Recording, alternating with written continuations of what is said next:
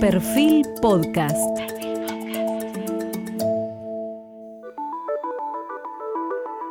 Periodismo puro. Jorge Fontevecchia en entrevista con el diputado nacional Carlos Heller. Hoy estamos con Carlos Heller. Dos datos de la biografía pública de Carlos Heller. El primero dice, tiene 55 años de experiencia en la gestión pública no estatal. El segundo es una definición ideológica, dice distribuir mejor para seguir creciendo. Heller, como otro miembro importante del mundo económico argentino, el empresario Hugo Sigman, eh, que es uno de los empresarios más poderosos del país, no renuncian de su filiación de origen de izquierda. Heller también compatibiliza ese ideario de izquierda con la tarea de banquero, que a mucha gente le puede resultar eh, conflictiva o compleja y que demuestra que lo viene haciendo de manera muy eficaz durante muchas décadas. En su cuenta de Twitter figura su condición de presidente del Partido Solidario y del Banco Credit Cop. A esto hay que sumar su condición de diputado por el Frente de Todos y el presidente de la Estratégica Comisión de Presupuestos de la Cámara de Diputados, además de su reciente nominación como candidato por la Ciudad de Buenos Aires en las elecciones de próximo noviembre. Carlos nació en Villa Domínguez, una pequeña localidad rural en la provincia de Entre Ríos, cerca de Villaguay. Es una de las tantas colonias de los famosos gauchos judíos, donde a partir de 1880 se aficaron numerosos colonos judíos provenientes de Europa. Su familia emigró a la ciudad de Buenos Aires cuando él contaba con nueve años.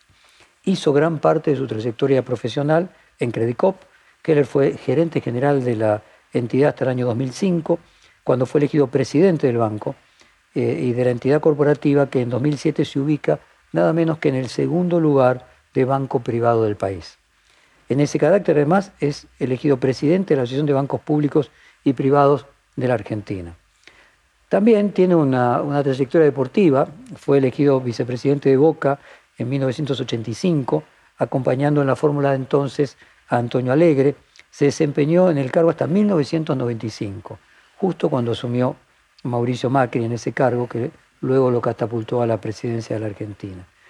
La vida cruzada entre Heller y Macri parece repetirse. El 3 de junio de 2007, Heller compitió por la vicejefatura de gobierno de la Ciudad de Buenos Aires, acompañando a Daniel Filbus, y obtuvo eh, el 24% de los votos y ganó Macri Michetti con el 46%. Ahora volverá a ser candidato en el rol de defender además la parte más compleja en este momento, que es la economía del Frente de Todos. Y quiero comenzar preguntándole por el PJ porteño. Leandro Santodo es amigo personal de Alberto Fernández y viene del radicalismo. Marciota está vinculada, la segunda en la lista, al espacio del peronismo porteño directamente. Vos no. Eh, ¿Se puede decir que vos sos el representante del kirchnerismo dentro de la lista de la Ciudad de Buenos Aires? No, pero puedo hacerte una corrección. A lo anterior, sí. De toda la caracterización este, que, muestra, que investigaste, eh, yo siempre digo que yo no soy banquero, porque los banqueros son los dueños de los bancos. Yo dirijo una gran organización cooperativa que actúa en el campo de la finanza, que es una cosa completamente distinta. Por eso no me gusta. De acuerdo a la calificación banquero-bancario. Ahora, ¿presidí la asociación? No, no, no la presido, la presidí en algún momento circunstancial. Este, pero, y además, ABAPRA, que es una asociación, está el Banco de la Nación, el Banco de la Provincia, el Banco de la Ciudad, el del Chaco, el de Santa Fe, son los bancos públicos y el Credicop los que integran esa asociación. Es decir, que también tiene un carácter absolutamente diferenciado. Lacan decía que la función hacia el órgano, que el hábito hacia el monje. Sí. Presidir un banco. No. Décadas y décadas. ¿No lo hace a uno banquero? No.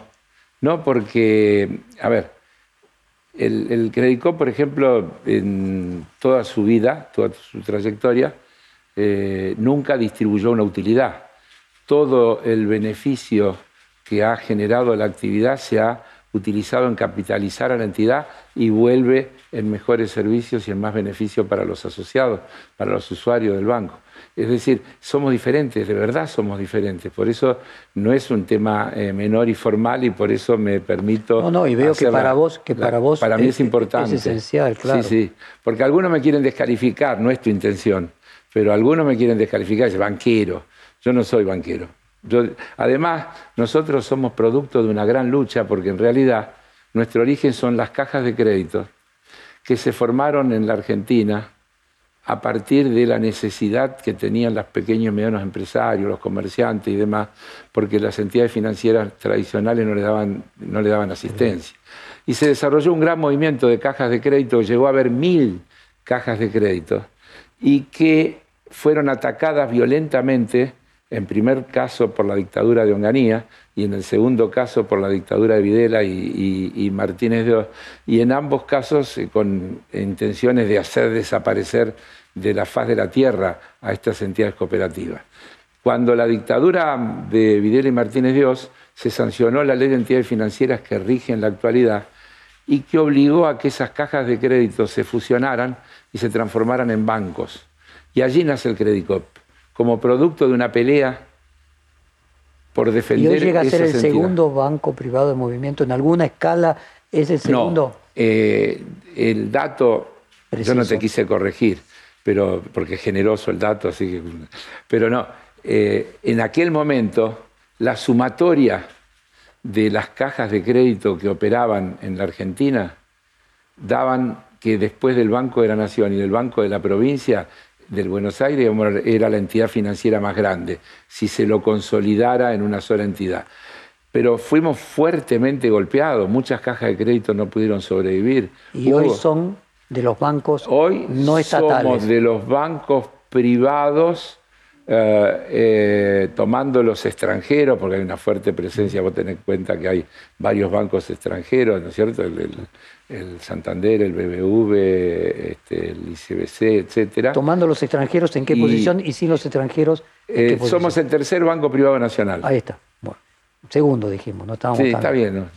Contame ahora si vos te sentís representante del kirchnerismo en las listas de candidatos a diputados por la Ciudad de Buenos Aires.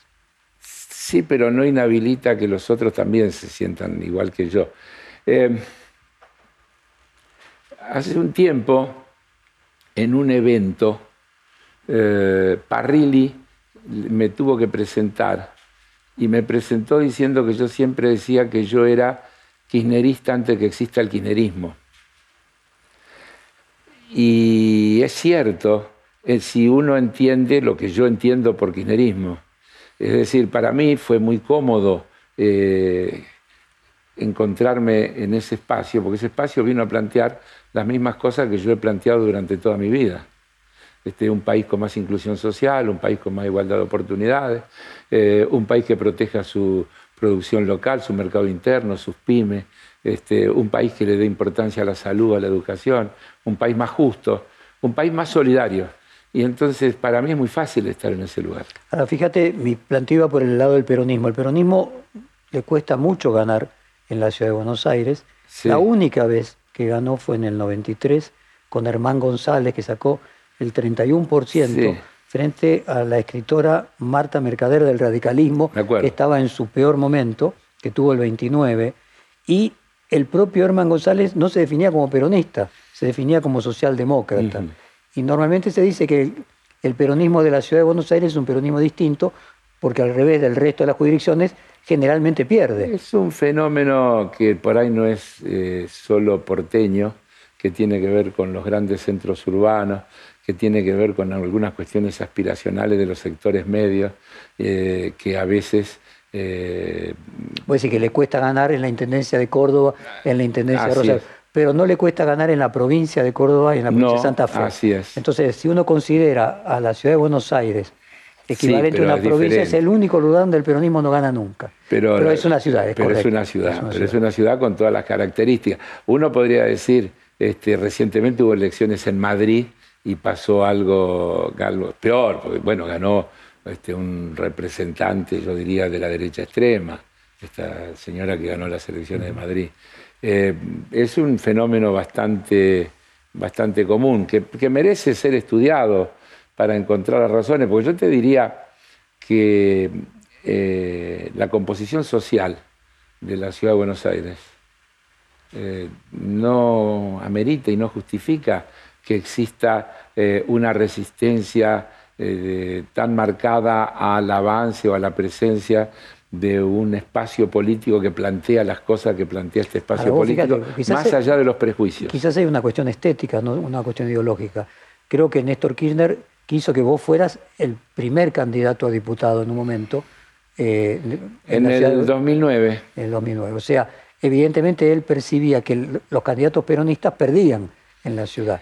Y creo que la búsqueda de una persona como Santoro, que viene del radicalismo, una persona como vos, transmite algo no de la cultura peronista clásica. Pero, claro, pero tendríamos que discutir qué es. Yo no quiero caer en eso, discúlpame, porque. Por favor. Eh, no, no, no me importa el tema, pero digo, eh, ¿qué, cuál es la cultura peronista clásica?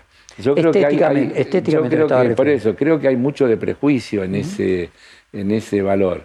Yo creo que Santoro es un kirchnerista 100%, no creo que este, se lo pueda definir de otra manera. Eh, tiene un origen eh, radical, pero creo que el kirchnerismo desde ese punto de vista es superador porque contiene quizás, y, más allá de dónde viene. En un acordatio término, quizás una cosa sea kirchnerismo, que puede ser una figura que la que vos te sentís identificado, y quizás Alberto Fernández también, y aquí eh, el sentido que se quería dar era cristinismo, ¿no? Que parece que el actual kirchnerismo es más un partido del conurbano, de sectores, defiende intereses de sectores económicos de menores recursos que lo que es el promedio de la ciudad de Buenos Aires. Y habría que ver, porque viste, eh, Cristina dice siempre, nunca ganaron tanta plata como cuando yo fui presidenta. Este, Puede ser un efecto secundario no deseado. ¿Por qué? No, vos sabés que Lula dice lo mismo. Absolutamente. Dice exactamente, en un banco de inversiones dice en Nueva York está el cuadro de Cristina y de Lula porque nunca ganaron tanta plata. Nunca ganaron tanta plata. Es decir, que pareciera que el prejuicio pesa hasta más que el interés concreto. Este, porque Cristina, en definitiva, si vos lo analizás, plantea un capitalismo con regulaciones, que hoy está totalmente de moda y que uno lo podría ubicar perfectamente en los postulados que hoy plantean los demócratas de los Estados Unidos para, tomar como referencia, más allá de las cuestiones estéticas. Es decir, eh, yo tenía más adelante en el cuestionario una pregunta en ese sentido. Disculpame. No, no, pero podemos traerla, adelantarla. El día que ganó las PASO en 2019 el Frente para la Victoria, la bolsa bajó el 50%. Y más o menos, si uno hace el análisis a manera constante, no logró recuperarse significativamente. Y hay algunos analistas políticos que dicen que el kirchnerismo es un Doberman que ladra pero no muerde que finalmente termina arreglando con los fondos en la renegociación de la deuda, no en lo que se planteó originalmente, sino en lo que se suponía que los fondos se iban a terminar arreglando, que los DEC no se iban a usar para pagar deuda y se usan para pagar deuda, y que hasta ahora se compra vacuna Pfizer. Ahora, que el discurso parece un discurso más anticapitalista de que él realmente es. Y viene aquella frase de Néstor Kirchner cuando le dice a Bush, usted no mire lo que yo digo, sino lo que yo hago. ¿Hay algo de eso, de que se lo percibe más anticapitalista de lo que realmente es? Pero es que nos tendría que llevar a una discusión muy de fondo, que a mí me encantaría que la podamos tener y que nos den los tiempos, de a qué llamamos ser eh, más capitalista o de qué capitalismo estamos hablando. Porque mm, yo creo que hay una discusión primera, que es la del Estado presente o la del Estado ausente en aún en el sistema capitalista. Hay un sistema capitalista que quiere el Estado canchero, es decir, el Estado que prepara la cancha para que jueguen los otros, y otra que dice, no, no, el mercado, hay cosas que el mercado no puede resolver, hay cosas que tienen que estar en manos de el que representa los intereses del conjunto de la sociedad, y el único que puede hacer eso es el Estado. Y el Estado lo tiene que hacer a través de regulaciones que le tienen que poner límite a la concentración económica. Entonces, ¿a qué atribuye el prejuicio? ¿cómo, ¿Cómo te sentís vos cuando te enterás, por ejemplo, que los mil millonarios del mundo entre marzo del 2020 y marzo del 2021 incrementaron su riqueza de 8 billones a 13 billones de dólares. En el mismo momento que el mundo millones, cientos de millones o pasaron a la pobreza. Pasaron a ser pobres. ¿Cómo podés convivir con eso sin decir es imprescindible tener políticas que pongan límite a eso y lo modifiquen? Dado, dado tu experiencia económica, sí. vos podés comprender la diferencia entre las expectativas y la realidad, y que la economía tiene componentes de expectativa. Eso que vos decís lo dice Biden. Así y nadie acusaría a los Estados Unidos de anticapitalista. A Biden lo acusan de comunista, eh, Trump le dice que es comunista. Trump, pero digo, ninguna, ningún, inversor del mundo considera que Estados Unidos no es un lugar serio para ir a invertir. Entonces, mi pregunta no pasa por lo que podría ser lo real, sino vos no crees que se generan expectativas negativas, que el discurso kirchnerista genera expectativas negativas que después, como recién dijimos, ladran pero no mueren, después terminan pagando la deuda. Cristina decía era la yo no te quiero convalidar eso, no, no, no, de ninguna manera. Mira, primero, no nos olvidemos de los que toman la deuda, porque este, al gobierno de Néstor Kirchner le tocó pagar la deuda que habían tomado otros, y al gobierno de Cristina le tocó lo mismo, y al gobierno de Alberto le vuelve a tocar lo mismo. Vos me dijiste que coincidimos que nunca habían ganado tanta plata como con... Pero, pero esperá, Estamos hablando de la deuda ahora. Estamos hablando de la deuda. Puse el ejemplo de la deuda. No, pero que es un ejemplo importantísimo, porque la Argentina fue llevada a una situación de inviabilidad absoluta. Si la Argentina hubiera tenido que enfrentar la deuda que contrajo la gestión de Mauricio Macri con los privados y con el Fondo Monetario Internacional, explotaba. Había que entregar territorio, no había manera de resolverlo. Es, demencial lo que hicieron, no es un error, es mucho más que un error. pero yo estoy tratando de ir a cuestiones más profundas. Digo, ¿no crees que hay una imagen que se convierte porque hay intereses creados. reduce la inversión, las expectativas, tiene consecuencias económicas, aunque no responda. Pero es como lo que pasa hoy con el dólar. Yo te puedo decir, y te lo enumero, que no hay ninguna razón ninguna razón que justifique que la Argentina tenga que devaluar. Tiene superávit comercial, amplio. Tiene un tipo de cambio real competitivo que si tomamos el de el periodo de Macri está 20 puntos arriba. Por lo tanto, con este tipo de cambio y los precios internacionales no tiene ningún problema en poder exportar. Tiene reservas que se le han incrementado ha renegociado su deuda con los privados y ha logrado. No tiene vencimiento. No tiene vencimientos. Está a punto de lograr. Estamos hablando de lo mismo. Está a punto de lograr un acuerdo con el Fondo Monetario Internacional. Las tarifas están contenidas. Los salarios ahora se están resolviendo a la alza porque no pudieron resolver el problema de los precios, pero todas las otras variables macroeconómicas están dentro del presupuesto. La emisión monetaria está contenida. El déficit fiscal está contenido las tarifas de los servicios públicos están contenidos. Y te crean los medios de comunicación y los operadores que hacen negocio con las expectativas una sensación y tienen tal potencia que te pueden llegar a instalar eso que llamamos expectativas, que tienen sentido cuando están basadas en algún hecho real. Aquí son absolutamente maniobras especulativas que no se corresponden con ningún ningún dato de la realidad. No hay uno. Y yo te digo a vos, dame un dato de la realidad que justifique esas expectativas. Te invierto. Ahora hago yo de periodista y te pregunto a vos.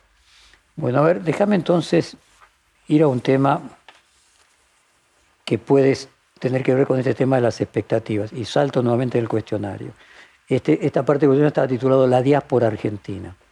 ¿Qué balance haces vos del nominado impuesto sobre y aporte extraordinario de las grandes fortunas, que casualmente comienza con el nombre de, tu partido y que vos has sido uno de los artífices, el llamado popularmente impuesto a la riqueza. Primero que no es un impuesto, sino un aporte.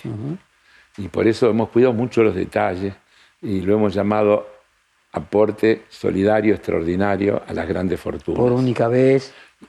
Y por única vez, etcétera, etcétera.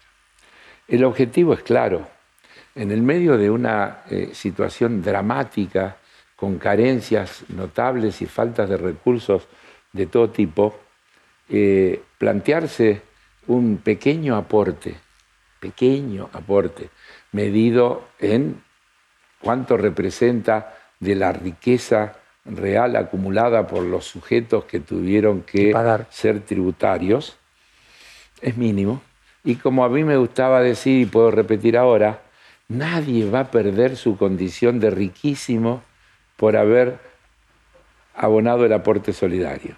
Pero muchísima gente va a vivir un poquito mejor con el producto de ese aporte extraordinario, que además tiene otra particularidad, no es un ingreso que va a rentas generales, es un ingreso que tiene aplicaciones determinadas, es decir, eh, tiene un, mandamiento, esta plata es para hacer esto, esto, esto. y podría agregarte que muchos países del mundo establecieron alguna forma de aporte extraordinario.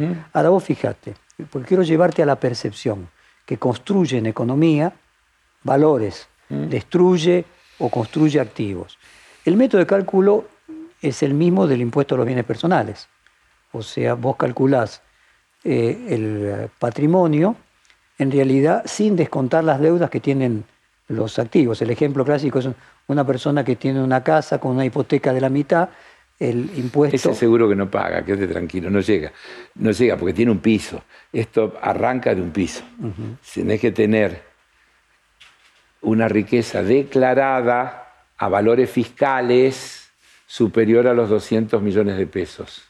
a valores fiscales. Déjame, déjame, déjame decir. La deuda, obviamente yo puse el ejemplo de la hipoteca porque es la más simple, pero puede haber otras deudas que sean gigantes y que no sean de una hipoteca o una casa cruzada con activos, ¿no? Pero creo, supongo que vos vas a reconocer que el patrimonio es el activo menos el pasivo. Sí, claro. Pues, y que el impuesto a los bienes tiene este problema, no en la Argentina, sino en todas partes del mundo. Y otro componente difícil de calcular. Los bienes están registrados al valor de adquisición y que la inflación hace que muchas veces personas que son mucho más ricas no paguen el impuesto y otras sí los paguen. mi pregunta es, dado que es un tema que se ha discutido en todo el mundo, ¿no crees que ahí puede contribuir a esa generación de una imagen, no sé si anticapitalismo, antirriqueza, antigeneración de riqueza, no es el impuesto solidario, sino los bienes personales más el impuesto solidario? Em, déjame decirte varias cosas. Dale. Primero, el 50% de los bienes declarados por las personas alcanzadas por el aporte solidario, y no me vas a hacer decir impuesto, porque no lo es. Perdón que yo le diga impuesto. Este, están en el exterior, 50%. Así que eh, los casos de ese pobre hombre que tiene más deuda que patrimonio y demás. Si tenés alguno, presentámelo, que yo voy a tratar de darle una mano a ver si le podemos resolver la situación.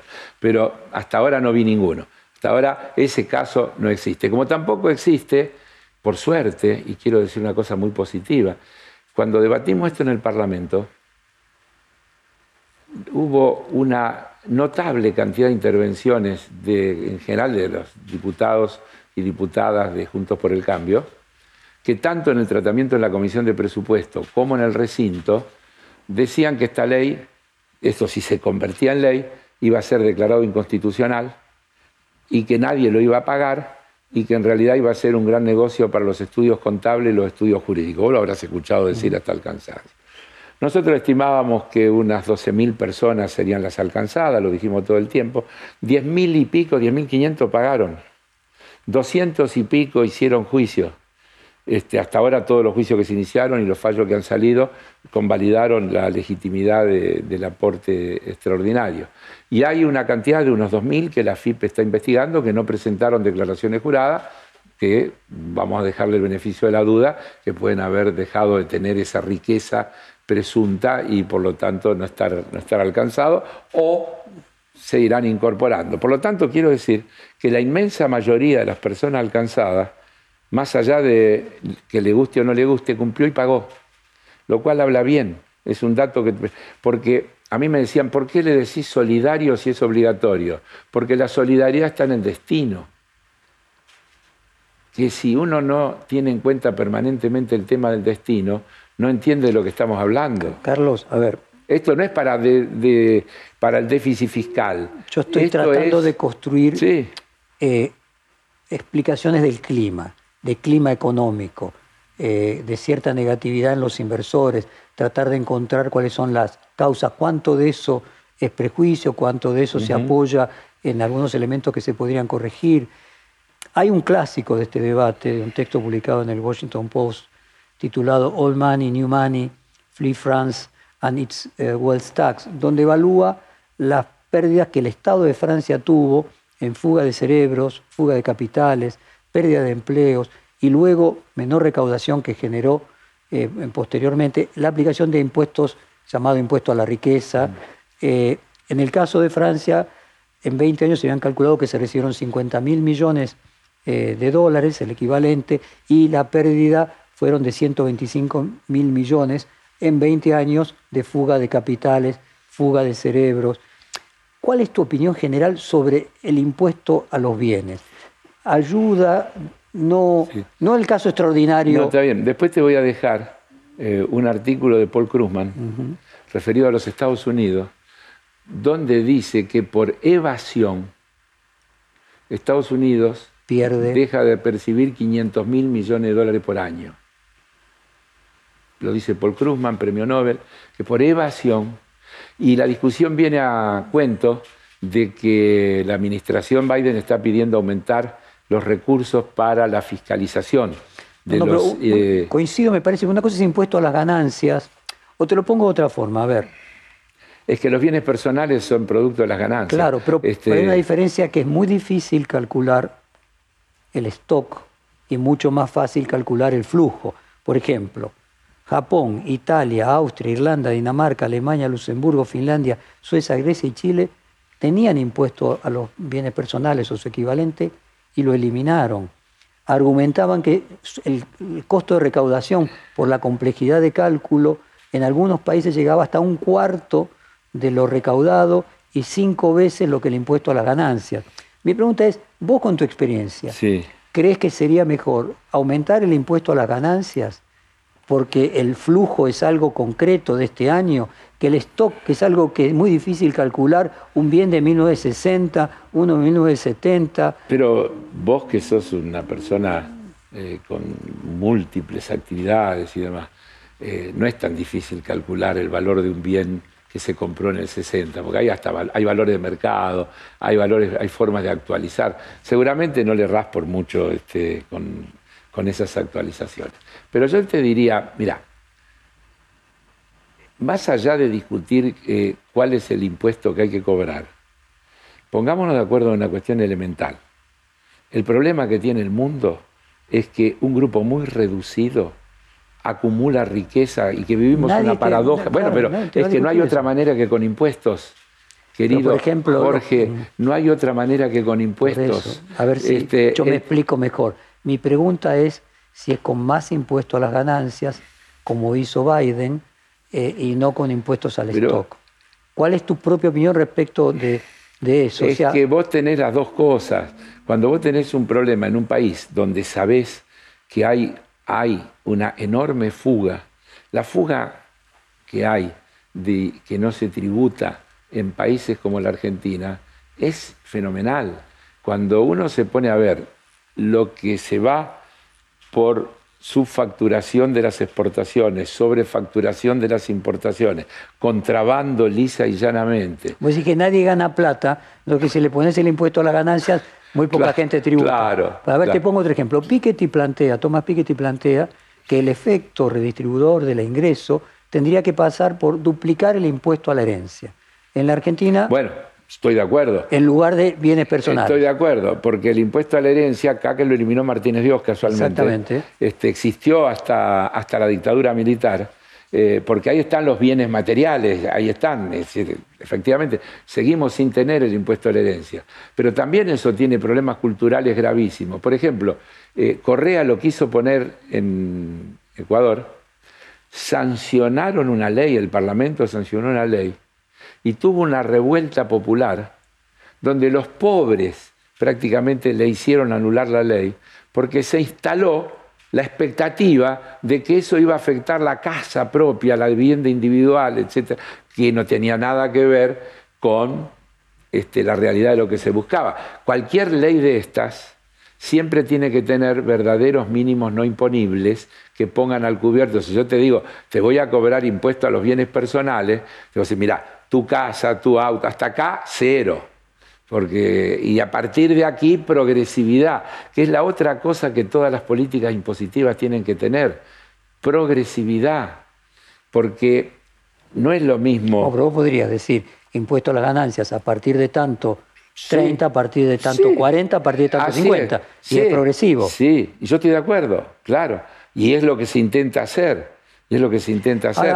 Ahora, eh, vos te das cuenta que para poner un impuesto universal del 15% a las corporaciones tecnológicas que utilizando... Paraísos fiscales. No solo paraísos fiscales, sino países de baja tributación, por ejemplo, de la propia Comunidad Europea. Hay países como Irlanda o Luxemburgo que viven de los ingresos que le generan, porque como ahí pagan poquitos, hacen como Uruguay, ofrecen la posibilidad de aportar poquito. Ahí va, me dejas la pregunta eh, picando. ¿Qué te pasa cuando vos ves la cantidad de argentinos eh, que tienen patrimonio alto, que han cambiado su domicilio fiscal y se van a Uruguay? ¿Qué te genera esa pérdida que tiene la Argentina, no sé llamarlo ganancia que tiene Uruguay? Yo creo que es lo mismo que te estoy diciendo yo que le pasa a Estados Unidos. A Estados Unidos le pasa lo mismo. Este, sus corporaciones facturan. Vos sabés que eh, hubo un año que Irlanda aumentó su Producto Bruto un 25%. Se mudó Google. ¿Eh? Se mudó Google. Se mudó Google, así es, 25%. No se mudó, facturó desde ahí. Exacto. No tomó un empleado, no hizo nada, solo cambió el lugar de facturación. Bueno, son las cosas que hay que corregir en el mundo. Es decir, no se puede ganar la plata en la Argentina y pagar los impuestos en el Uruguay, está mal. No se puede ganar acá y pagar allá. Está mal. ¿Qué querés que te diga? Lisa y llanamente está mal. No está bien lo que hace Uruguay. Y haber ganado, porque alguna persona te puede decir, yo hoy no gano. No, no, nadie paga por lo que no ganó. No, bueno, bienes personales. Y los bienes personales los ganó, ganó, antes, lo ganó, antes. y pagás un poquitito. Por ejemplo, cuando hablamos del aporte solidario, hablamos de un 3%. Es decir, que te queda el 97, porque si no a veces a uno se le escapan las proporciones. Bueno, pero si vos te planteás una persona a lo largo de 30 años. Que no 30 años, eso fue por única vez. No, te estoy diciendo bienes personales, Carlos. Eh, o sea, la discusión respecto de si es útil o no, yo lo que estoy... Nadie discute que no puede haber... Traeme casos de gente que, como vos decís, tenga esa situación. No hay. ¿Y a qué atribuís esos argentinos? A que no quieren pagar. Hay un tema muy sencillo. ¿A qué atribuís que Google haga lo que hace? Eh, bueno, no, es distinto. En el caso de Google es una política que va más allá de un cambio de gobierno. En el caso de la Argentina, vos tenés que en el último dos años, a partir del triunfo del Frente para la Victoria, se produjo... Frente de todos. El Frente de Todos, antes Frente para la Victoria, se produjo una, em, pues no sé llamarlo diáspora. Ah, ¿Cuánta gente? No, no es así. Yo te digo, a ver, no, pero un hecho objetivo. Vos no, te, podés, llevar el campo que tenés en la provincia de Buenos Aires al Uruguay. Lo que podés hacer es poner tu domicilio fiscal en el Uruguay, que es ganar, seguir ganando con el campo que tenés en la Argentina y tratar de pagar los impuestos del Uruguay, lo cual no está bien. ¿Qué querés que te diga?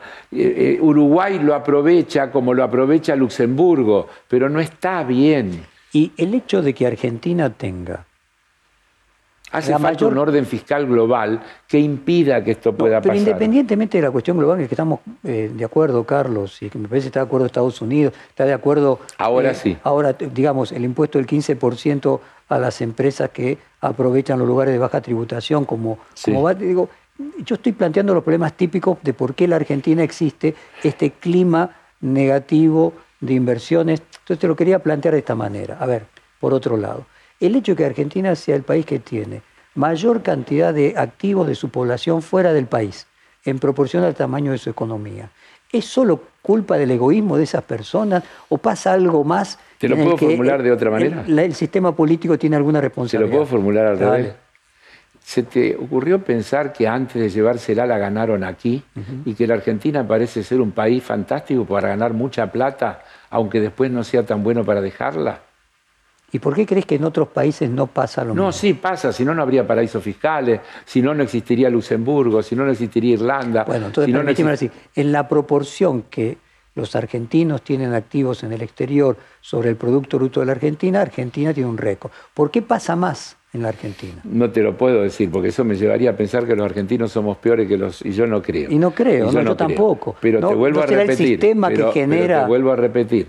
Olvidás un detalle que antes de llevársela la ganaron aquí. Es decir, que parece un país bárbaro para ganar plata. Pero eso pasa. ¿Y no te parece que sería más Pasaba en Francia, lo que yo te mencionaba. No, pero ¿no te parece que sería justo que en un país que es bárbaro para ganar plata, los que la ganan la dejen? ¿No te parece una, una optimización excesiva del objetivo de ganar plata, querer ganarla acá y después pagarlos y no pagar los impuestos? Pero más allá de la cuestión ética. No ética, práctica, concreta, real. No, no, el, punto es, ¿por qué crees que en la Argentina pasa en mayor proporción que en otros países? No lo sé si pasa en mayor proporción de otros países. No lo Argentina tiene más de un PBI de eh, activos argentinos declarados en el extranjero. Otro país que es así es Rusia, eh, creo que usa Chipre, el otro día el Uruguay de Rusia. En una nota de Paul Krugman sobre la magnitud de los activos de norteamericanos en el exterior es espeluznante. ¿eh? es espeluznante. La cantidad de plata que tienen en paraísos fiscales. Ojo, que la Argentina en los paraísos fiscales es chiquitita, sí, los paraísos fiscales no existen por la Argentina. Eh, yo me acuerdo, me acuerdo de Obama, Obama, presidente de Estados Unidos, diciendo en un discurso, en las Islas Caimán, creo que era las Caimán o, Bermuda, no importa, pero para el caso es lo mismo, hay un edificio, dijo Obama, que o es el edificio más grande del globo terráqueo o es la estafa más grande del mundo, porque en una misma dirección postal tenían domicilio algo así como 15.000 empresas. Y no creo que Obama estuviera muy preocupado por las empresas argentinas ni por los evasores argentinos. Estaba hablando de los problemas que le generaba a la economía norteamericana los evasores norteamericanos. Carlos, con honestidad intelectual, digamos, obviamente la ilusión no es un invento argentino, los paraísos fiscales no son un invento argentino. Yo me estaba refiriendo a tratar de encontrar algún elemento que explique por qué hay en mayor proporción en los argentinos de tener sus activos en el extranjero. Creo que evidentemente debe tener que ver con lo mismo por lo cual se prefiere el dólar y no el peso. Me parece que hay situaciones que en otros países se dan en una magnitud menor que en la Argentina aunque existen los países, o Delaware, si no hace falta irte a Bahamas, dentro de los propios Estados Unidos hay un estado de baja tributación. Ahora, y, hay... hay países que en sí mismos, este, Londres es uno de los paraísos fiscales más grandes, Zurich es otro gran paraíso, no, es, no son islitas del Caribe como algunos se imaginan, este, son las grandes metrópolis de los grandes centros capitalistas ¿Fuiste globales. vos el de la idea o fue Máximo Kirchner? No, Máximo me propuso la idea original este, y ahí la empezamos a trabajar y la trabajamos juntos, la trabajamos juntos. Este, yo te diría que yo tuve la carga de, la elaboración de los datos y de una cantidad de cuestiones, pero eh, es, un proyecto del, espacio nuestro. ¿Te, generó, te generó eh, con amigos, con colegas que tuvieron que pagar eh, algún costo personal, alguna enemistad? No, a ver, enemistad no, alguna queja. Alguna queja, sí, cosas. Sí, no, no. Amigos míos, mm. este, no, no perdí ninguno. Máximo Kirchner, con quien vos has establecido por esta ley y por otras una relación estrecha, sí. Eh, no, no es muy conocido por los medios, entonces quiero aprovechar para preguntarte ¿Cómo le pudieras explicar a la audiencia cuál es su ideología económica? No la de la mamá, que ya lo explicaste antes, la de Máximo Kirchner. No, yo no puedo ser este vocero de, Máximo Kirchner porque no estaría bien. Pero eh, creo que en líneas generales, este, lo que yo, yo charlo bastante con Máximo Kirchner, porque el rol que tengo de presidente de la Comisión de oh, Presupuesto me lleva a charlar mucho. También charlo muchísimo con Sergio Massa. Te iba a preguntar de Sergio Massa también. También charlo muchísimo con Sergio Massa, este, con el que tengo muchísimas coincidencias en muchísimas cosas. Este, muchas más de las que yo y él pensábamos que teníamos antes de empezar a tratarnos. Este, entonces, Máximo, y piensa en estas cosas de, la que, de las que estamos hablando. A ver, este, ¿sería correcto, coincidiríamos con ese, atribuirle que es más parecido al papá que a la mamá en términos económicos? No, yo creo que esas son, este, no, no, sé cómo podríamos definir, porque no sé cuál era la diferencia entre el papá y la mamá en términos económicos. Entonces no puedo no, se parece, No, si hay diferencias, o sea, la mamá distribuyó del Producto Bruto un porcentaje mayor, aumentó el gasto público, eh, redujo... No, pensaban, pensaban lo mismo, no, no. ¿Vos crees que Néstor Kirchner hubiera hecho lo mismo? Hay momentos diferentes, claro. Hubiera hecho lo mismo que, la mamá, que, la, que, la, mamá de Massa. Sí, sí, no creo que haya diferencia. Mencionaba Sergio Massa. Sí. Eh, vos decías que a priori imaginabas tener menos coincidencia, te lo imaginabas más a la derecha. Sí. Y al mismo tiempo parece que tiene muy buena relación también con, con Máximo Kirchner. Sí. Porque. o sea, eh, desde afuera el periodismo ve mal, ve diferencias entre Máximo, Massa o vos con Massa y finalmente. Pero es que lo que no entienden es que integramos una coalición. Y una coalición es un espacio que reconoce matices, porque si no integraríamos un partido, seríamos todo el mismo partido. No somos de todo el mismo partido. Integramos una coalición.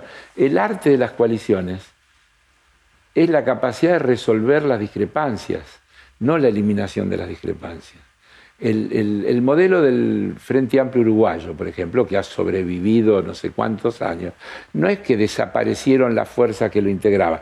Y yo he visto en el Frente Amplio Uruguayo incluso manifestaciones de algún partido en contra de alguna política pública del gobierno del que formaban parte pero estaban en minoría y no podían este, sostenerlo y, planteaban su discrepancia, pero no se iban.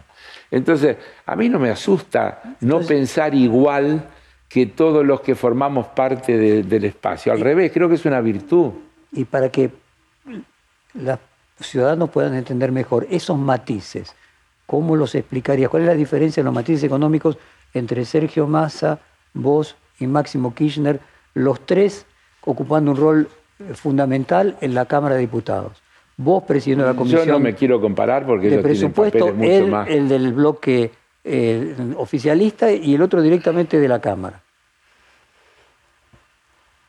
A ver, me resulta difícil contestarlo en los términos como vos lo planteás, porque yo te diría, mirá, todos los proyectos de ley que entraron los aprobamos y en todos trabajamos juntos para construir las mayorías que no tenemos para poderlos aprobar. Y por lo tanto no sé dónde están esas diferencias, porque hemos encontrado los acuerdos como para decir esto es lo que queremos que se apruebe. Bueno, entonces déjame hacer un correo. Quiero pasar, está claro lo que quiero, quiero pasar al, futuro y a lo internacional. Sí. Pero para cerrar el capítulo, ¿a qué atribuís el altísimo riesgo país, el dólar? Eh, al doble del precio promedio. ¿Qué dólar? Eh, por eso, el dólar no oficial al doble del dólar oficial, como, Lo, como lo quieras llamar. No, no, no hay otro nombre, es ilegal. Ok, a lo que voy es, ¿a qué atribuís eso que vos considerás que no responde a los datos objetivos de la realidad? ¿Por qué hay tan mala imagen económica cuando la realidad, como vos marcas, no se corroboraría así? Porque está lleno de operaciones y porque hay gente que... A ver, los tipos que lograron venderle a alguien en octubre del año pasado dólares a 195 pesos ganaron mucha plata. ¿eh?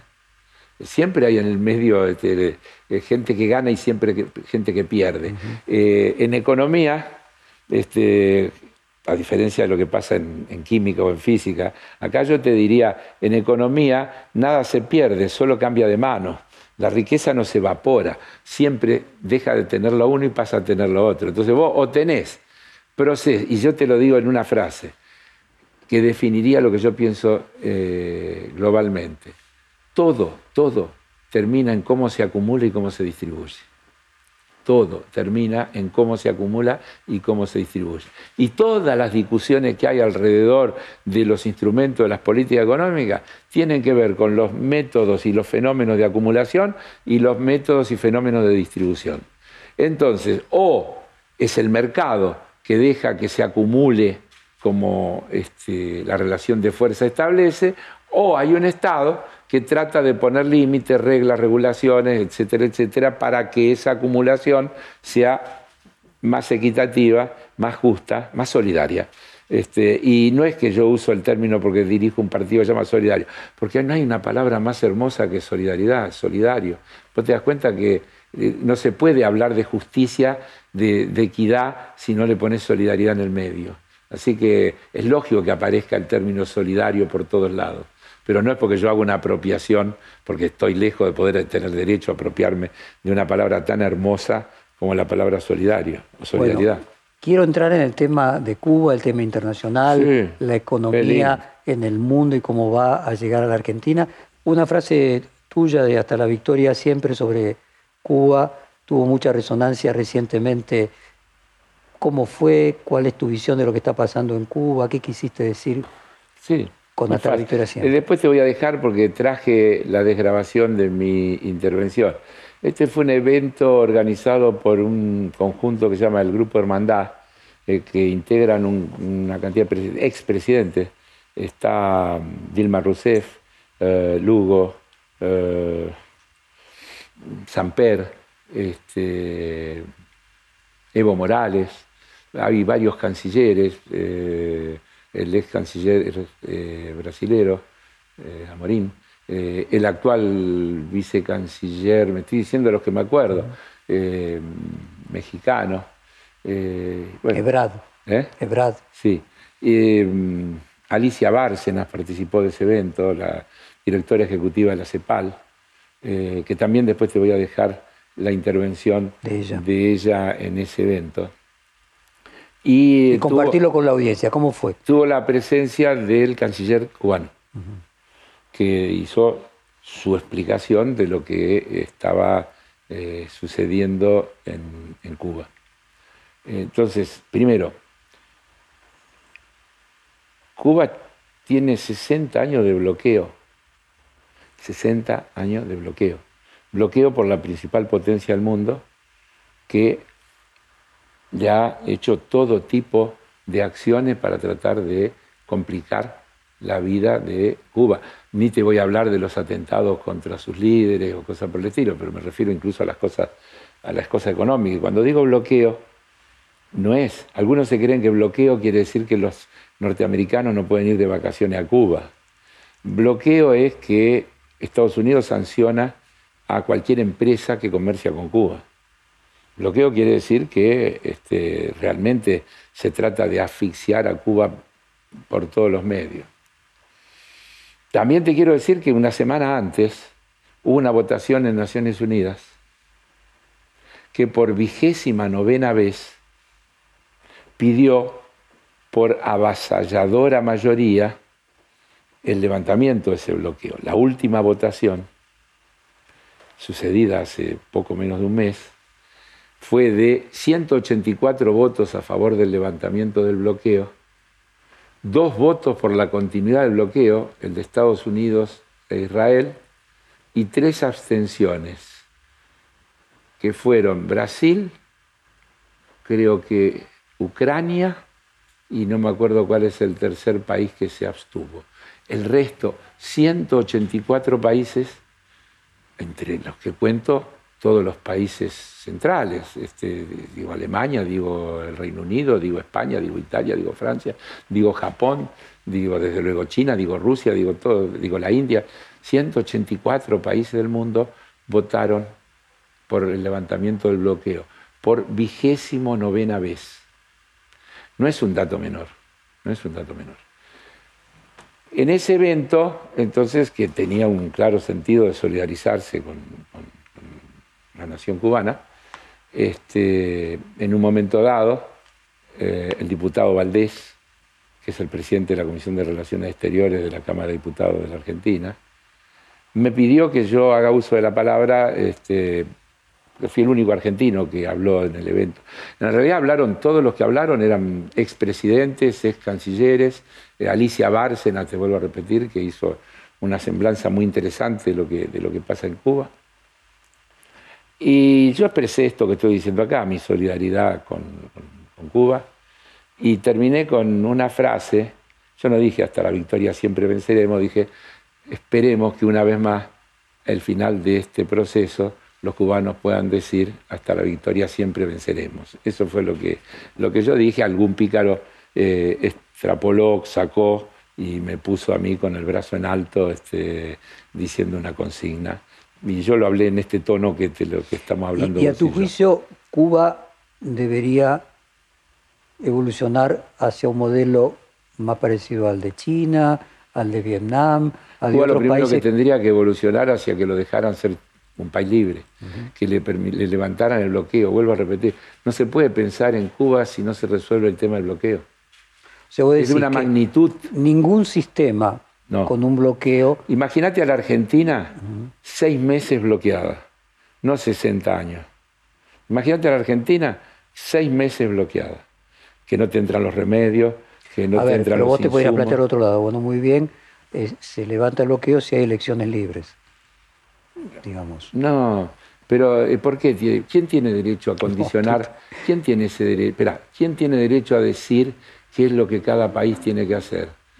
Eh, eh, esto es un tema muy profundo, porque si no, a priori vos estás es- aceptando que hay países con tutelaje, con derecho al tutelaje sobre otros. Y yo me niego a aceptar eso. Yo creo que el derecho de cada país a decidir su destino es una cuestión fundamental, que ha sido, mira, yo tengo la imagen de Raúl Alfonsín en el patio de la Casa Blanca parando frente a Ronald Reagan, cuando creo que fue la invasión a Nicaragua o alguna de, de las tantas invasiones que, que hubo o que hizo Estados Unidos, y que se guardó el discurso en el bolsillo y le habló de la autodeterminación de los pueblos y le dijo que este, Estados Unidos ¿Cuál debía es, cesar a esa tu agresión. juicio, la, no sé si llamar solución a, a los problemas que tienen los cubanos? Dejar que los cubanos lo decidan. La Muy primera. bien, y, y a, y a tu juicio, y levantar el bloqueo y permitirle a los cubanos que hagan su experiencia. ¿Por qué no dejamos que hagan la experiencia sin sanciones y veamos entonces si funciona bien o funciona mal? Una pregunta, si los ciudadanos norteamericanos votasen un referéndum seguir el bloqueo, ¿no sería respetable también la de los ciudadanos norteamericanos?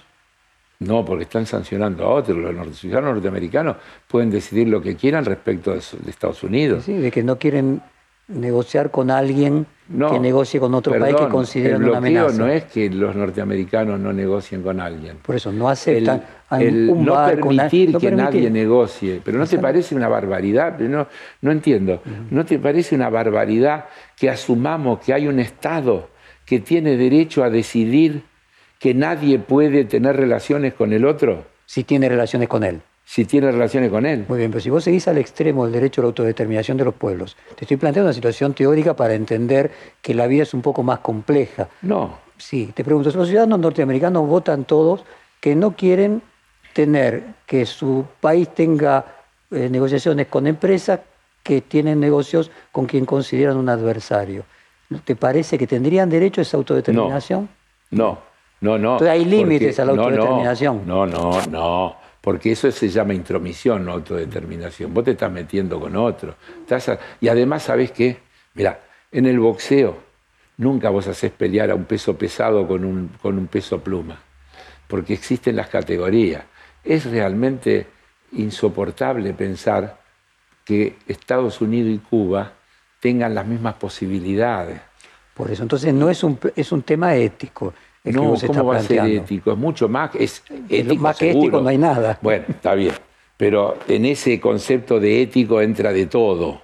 En ese concepto de ético entra de todo, Jorge. Porque, te vuelvo a decir, las naciones tienen ámbitos que han creado las propias naciones para acordar las políticas globales que son de aplicación para todos.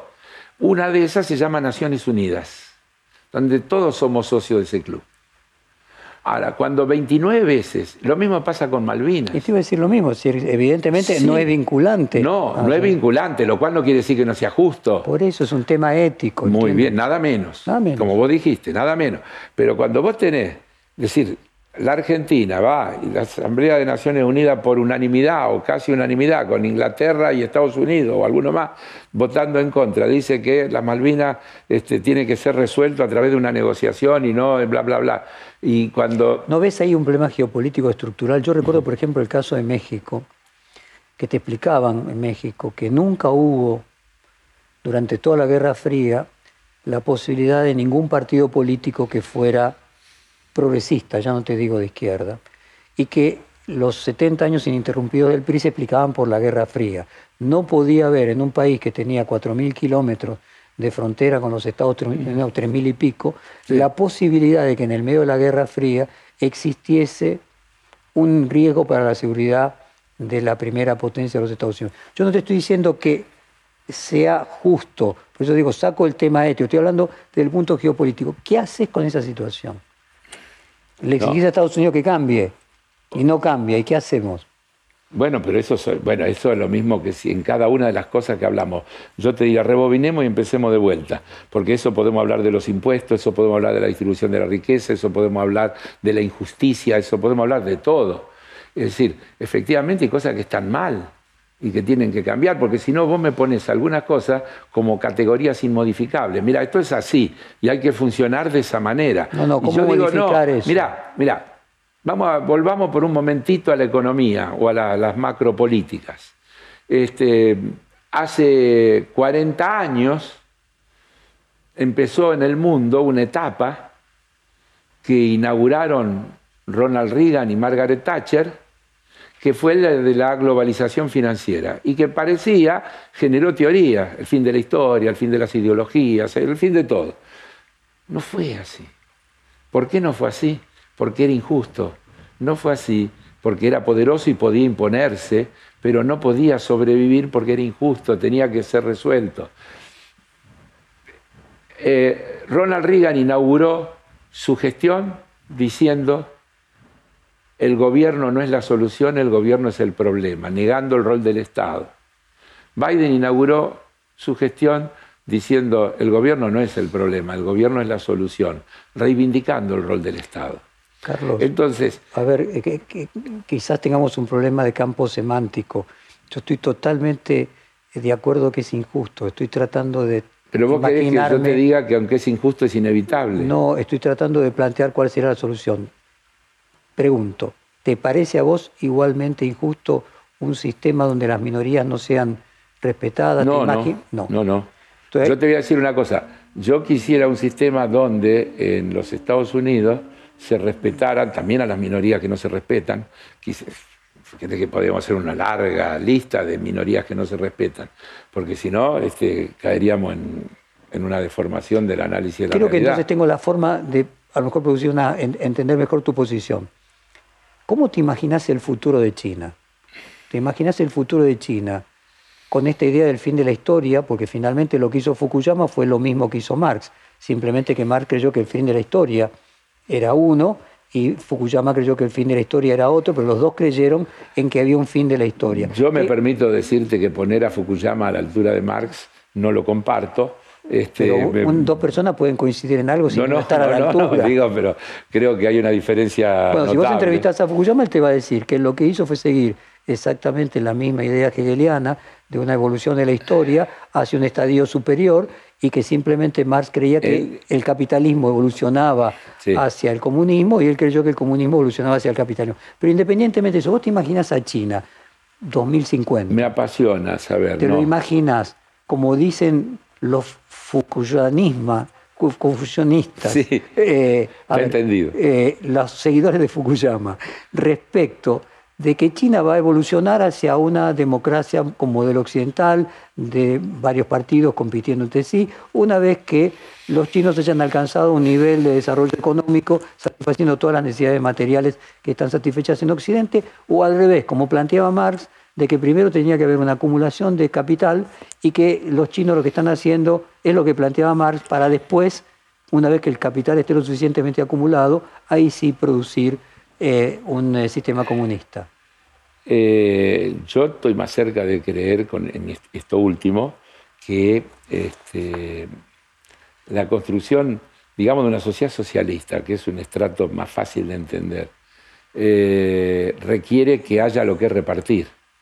Si vos no tenés lo que repartir, es mucho más difícil llevar a este, la construcción de una sociedad socialista. Pues la igualdad, Ese fue el error, digamos, de que el la igualdad se hace en niveles muy bajos. Que estaba hecho para Alemania y no para Rusia.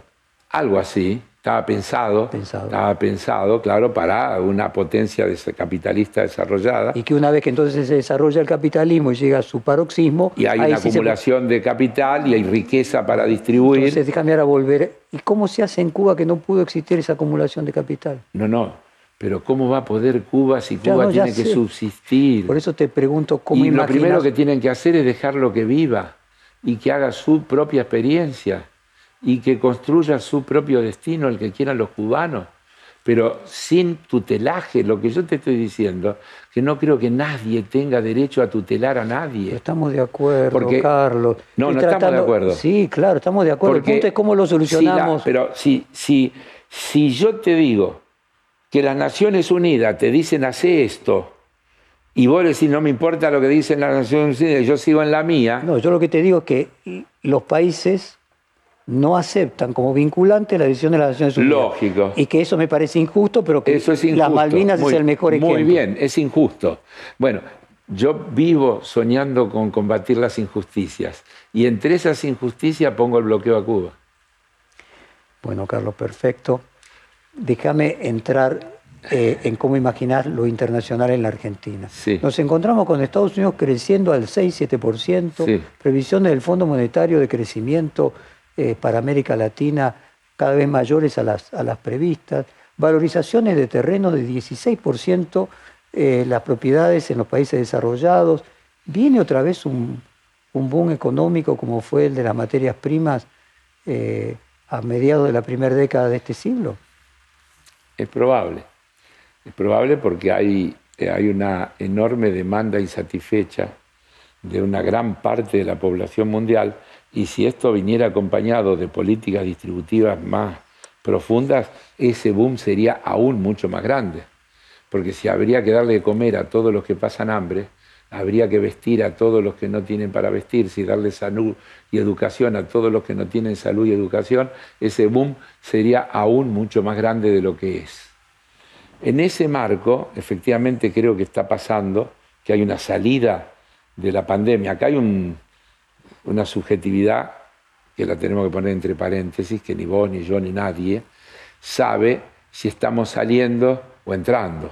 Es decir, porque cuando se habla de olas, cuando se habla de cepas y qué sé yo, existe una incertidumbre este, que solo la vamos a ir develando con el pasar del tiempo.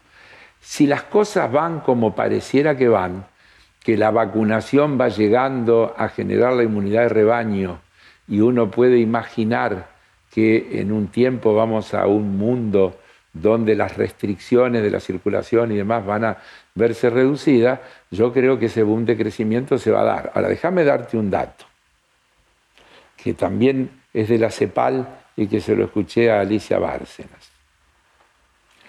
La, la América Latina y el Caribe tienen el 8 y pico por ciento de la población mundial y tienen el 32% de los muertos por la pandemia. ¿Querés un dato más flagrante, dramático? De la... ¿Sabes por qué es eso? Por la distribución de las vacunas.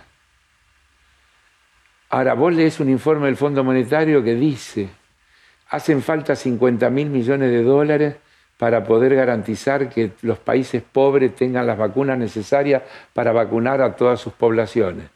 Yo digo, le prestaron a la Argentina eso para que Macri gane una elección que no pudo ganar. Digo, para ponerlo en proporciones, para ponerlo en, proporciones, insisto, Jorge. Entonces, este, yo creo que en realidad tengo una visión que es optimista, no soy pesimista. Creo que estamos saliendo. Creo que estamos saliendo, creo que la Argentina está saliendo. Y, esa salida, independientemente de una salida, ¿crees que va a ser un despegue nuevamente como fue la primera mitad de la década de este de este siglo? ¿Crees que el precio de las materias primas, bueno, de hecho el Fondo Monetario dice que, van a aumentar más, que van a aumentar más todavía, de lo alto que están. O sea, estaríamos en récords por arriba de lo que tuvo el mejor momento de Néstor y Cristina Y la Argentina tendrá que resolver algunos problemas de no ser víctima de sus propias ventajas. El, problema holandés. El problema del desacople. Ahora, Carlos. Este, que es uno de los grandes problemas que tenemos. Pero déjame que te diga otra cosa. Yo creo que la Argentina va a terminar este año creciendo entre un 6 y un 7% del Producto Bruto.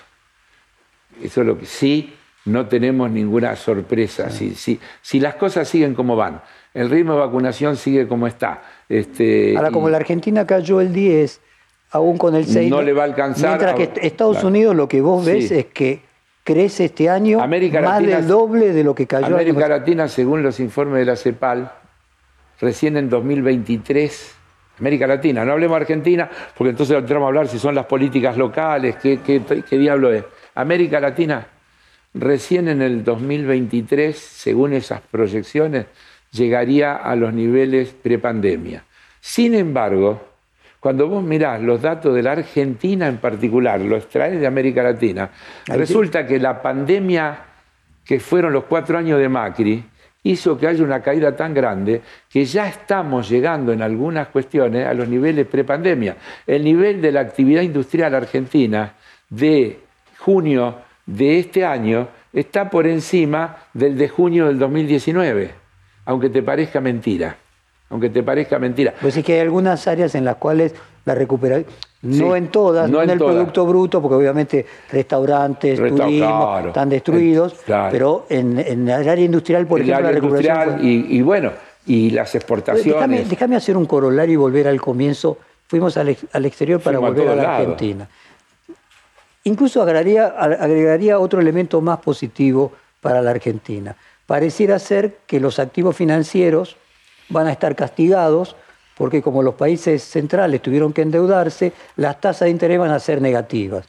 Entonces, con los años, necesariamente, se van a, van a ir perdiendo su valor progresivamente y los activos físicos, como estábamos contando, el tema de las propiedades, crecen su valor. Como la Argentina debe eh, en, dólares, lo que uno podría decir es que nos va a costar menos toneladas de soja o... Y si eh, suben los precios internacionales de la materia prima, seguro. Y, al mismo tiempo nuestra deuda, sus intereses van a terminar siendo negativos si es que realmente... Si tenemos éxito en las negociaciones. Sí, asumamos que todo parece indicar por parte del Fondo Monetario que sí. Entonces digo, ¿a qué atribuís que con las materias primas volando y con el propio Fondo Monetario proyectándolas por arriba de la mejor época, las tasas de interés mundiales eh, bajando, haya tanto pesimismo económico en el futuro de la Argentina? A tus colegas. A los medios. Sí, a la corporación mediática, para llamarla de alguna manera, a lo que instala, a lo que forma la opinión pública. ¿De dónde salen las sensaciones? Vuelvo a repetirte, porque yo miro los datos objetivos, los datos objetivos, y veo esto que te estoy diciendo. Veo un país que eh, tiene un amplio superávit comercial, exporta mucho más que lo que importa. No tiene, por lo tanto, problema de conseguir las divisas que necesita para importar todo lo que necesita importar para que su mecanismo funcione. Sería así en la medida de que cuando nosotros crezcamos vamos a importar más aún hoy, hoy, en el primer semestre llevamos 6.700 millones de dólares de superávit de balanza comercial. 6.700 millones de superávit de balanza comercial. Si la economía creciese no tendríamos el mismo problema que enfrentó Néstor Kirchner, restricciones. Hay una, pues, sí, el problema eventual de que las importaciones tengan que crecer tanto para satisfacer. Mira, está muy lejos, porque hoy recién estamos en un 60% de utilización de capacidad instalada. Mira todo lo que tenemos para crecer hasta llegar a utilización plena de la capacidad instalada. Mira todo lo que tenemos para crecer. O sea, sos muy optimista. Sí. no, muy no. ¿Por qué muy? Soy optimista. El muy puede ser peyorativo. Y vos estás contando un eh, escenario en el cual se reproducen las condiciones económicas del comienzo del kirchnerismo. Es que las miro y digo que sí. Eh, vuelvo a repetir, insisto. La gran diferencia es la inflación. la negociación bien Imaginemos que termina la negociación con el fondo. Vamos a tener de acá al 2025 sin exigencia de balance de pago. Porque la deuda de los privados está refinanciada con periodo de gracia y la deuda con el Fondo y el Club de París va a estar refinanciada con largo periodo de gracia. Por lo tanto, vamos a tener varios años sin exigencia de balanza de pago, con lo cual todos los recursos que generamos de superávit de balanza comercial los vamos a poder volcar al desarrollo interno, a la infraestructura, a mejorar la infraestructura del país, sus servicios, sus caminos. A ver, una, una hipótesis. ¿Será que el tema diferente es la inflación? Es decir, que Qué lindo. Eh, lo que estamos viendo es que desde el punto de vista de las condiciones ¿Por qué hay materiales... inflación? Pero para, déjame terminar. A ver, primero, a ver si esta es la causa. Que la diferencia en la percepción respecto del optimismo del pesimismo es que con las mismas condiciones que había optimismo en el año 2004, 2005, 2006, hoy hay pesimismo, no había en esos años la inflación que hay hoy. Conjetura, te pregunto Sí. si te parece no, plausible. No, no, no, no. Eh, mirá, la inflación de la Argentina ha roto con todas las teorías. No es un problema monetario, demostrado. No es un problema monetario. En, en el corto plazo. Bueno, la que tenemos hoy no es un problema monetario. No es un problema fiscal. Porque agarra el presupuesto. Yo, si querés, hacemos otra, otra actividad y yo te traigo el presupuesto aprobado. Todas las variables del presupuesto, excepto los, la inflación, están dentro de lo pautado. Déficit fiscal, emisión monetaria, eh, balanza comercial, eh, balanza de pago, lo que vos quieras, todo. Entonces, no hay razón, porque yo te voy a decir una cosa, ¿por qué suben los precios? Si las tarifas están congeladas, si el tipo de cambio viene con atraso, La emisión también está en proporción. muy por debajo de la, de la presupuestada, ¿Y porque entonces a qué lo atribuyes, Carlos? a la puja distributiva, a la apropiación de renta de un sector que son los formadores de precios que aprovechan la circunstancia. No hay otra, no hay otra. Te vuelvo a repetir, hagámoslo juntos. Antes decían, no, subieron mucho las tarifas, lo que, los costos de las tarifas de servicio público. Bueno, se podrá suponer que en algún momento van a Ah, subir. entonces cobro por las dudas, aumento. Claro, sí, sí, no, eh, las tarifas, espera, déjame primero, veamos la foto, veamos la foto, y después pongámosle tarifa congelada hace dos años. El dólar diciendo que este, muy por detrás de la inflación. Muy, aunque todavía todo, hoy mismo leía este, una nota, hoy, la semana pasada, estos días, ha salido en muchas notas, por eso me, me las- me las confundo, eh, sobre el tipo de cambio real competitivo, que a pesar de que en junio... Sí, Vamos a este, ponerlo así, que el dólar que vos llamás ilegal hoy está en el valor de los cuatro pesos a la salida de la convertibilidad que luego bajó a menos de dos. O sea, está por el doble del precio no de tiene ninguna razón de ser. Muy bien, ¿y a qué atribuís no, entonces porque la ni siquiera hay en este momento. Porque puja distributiva debía haber también pero en ese este momento. momento no tenés ninguna compresión.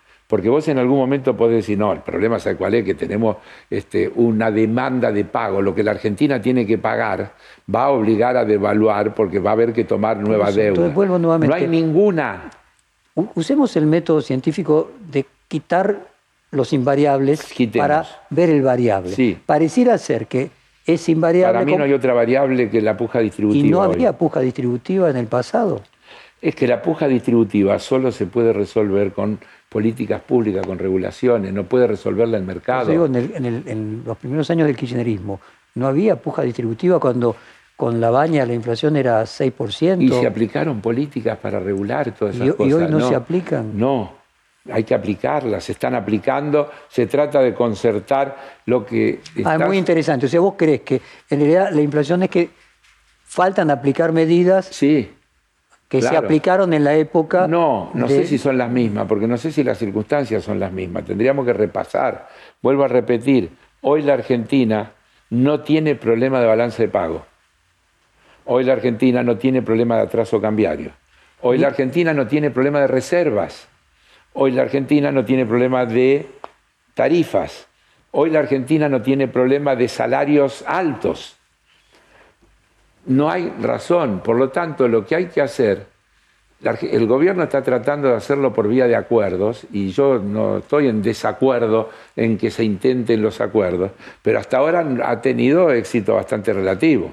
Este, también hay que decir que hay arrastres de cosas y de, variables que hay que ir ordenando este, y que nos olvidamos de un detalle que lo pasamos por alto, que llevamos 18 meses de pandemia, que este gobierno que tenemos entró y a los 90 días tuvo que empezar a tomar medidas para combatir una crisis inesperada, sanitaria, gravísima, que tuvo que destinar recursos que no tenía previsto destinar. Déjame seguir en los invariables, Carlos, y ver los variables. Pero no me restes de importancia que tiene esto. Que, quiero decir que evidentemente la pandemia ha afectado a todos los países, o sea, es un invariable. La pregunta es por qué en la Argentina eh, tenemos esta inflación. Por cómo te agarra también, dónde te agarra. Muy bien.